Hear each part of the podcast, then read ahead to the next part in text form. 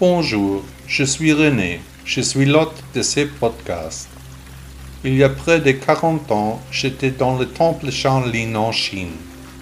J'ai vécu de nombreuses années, appris les arts martiaux et le bouddhisme.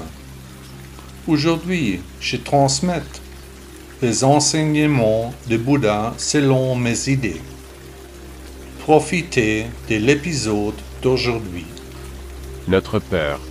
On pense que ça ne peut pas être pire, mais ensuite, les gens ont un bon sens des problèmes, avant même qu'un conflit n'éclate, ils sentent à l'avance l'imminence d'un malheur.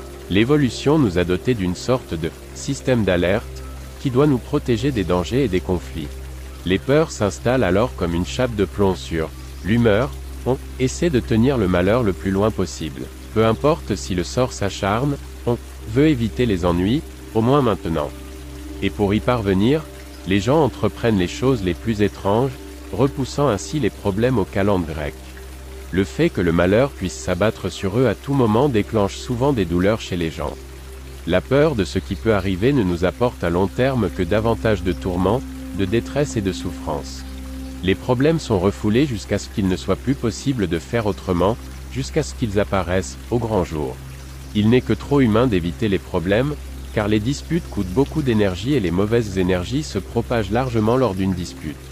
Le silence a toutefois pour conséquence de consolider les émotions négatives, de créer un conflit permanent et froid qui se termine souvent mal.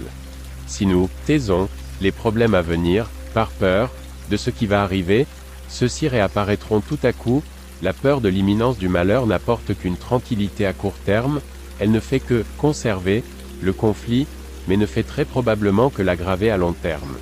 Défense de commencer, l'expression remonte au latin principis obsta du poète romain Ovide, cela vaut également pour les conflits de la vie quotidienne. Ne rien dire, éviter, la situation, cela ne mène à rien. Aborder clairement les problèmes, oui, cela demande parfois beaucoup d'énergie.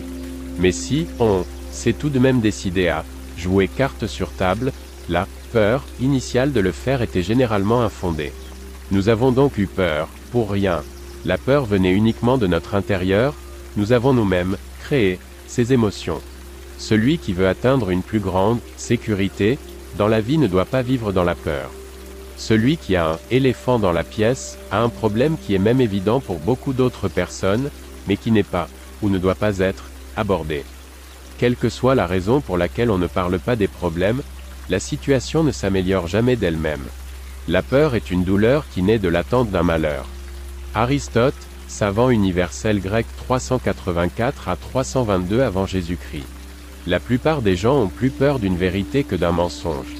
Ernst Ferstel, écrivain autrichien, né en 1955. Merci beaucoup d'avoir écouté le blog de Bouddha. N'hésitez pas à visiter mon site web. À demain.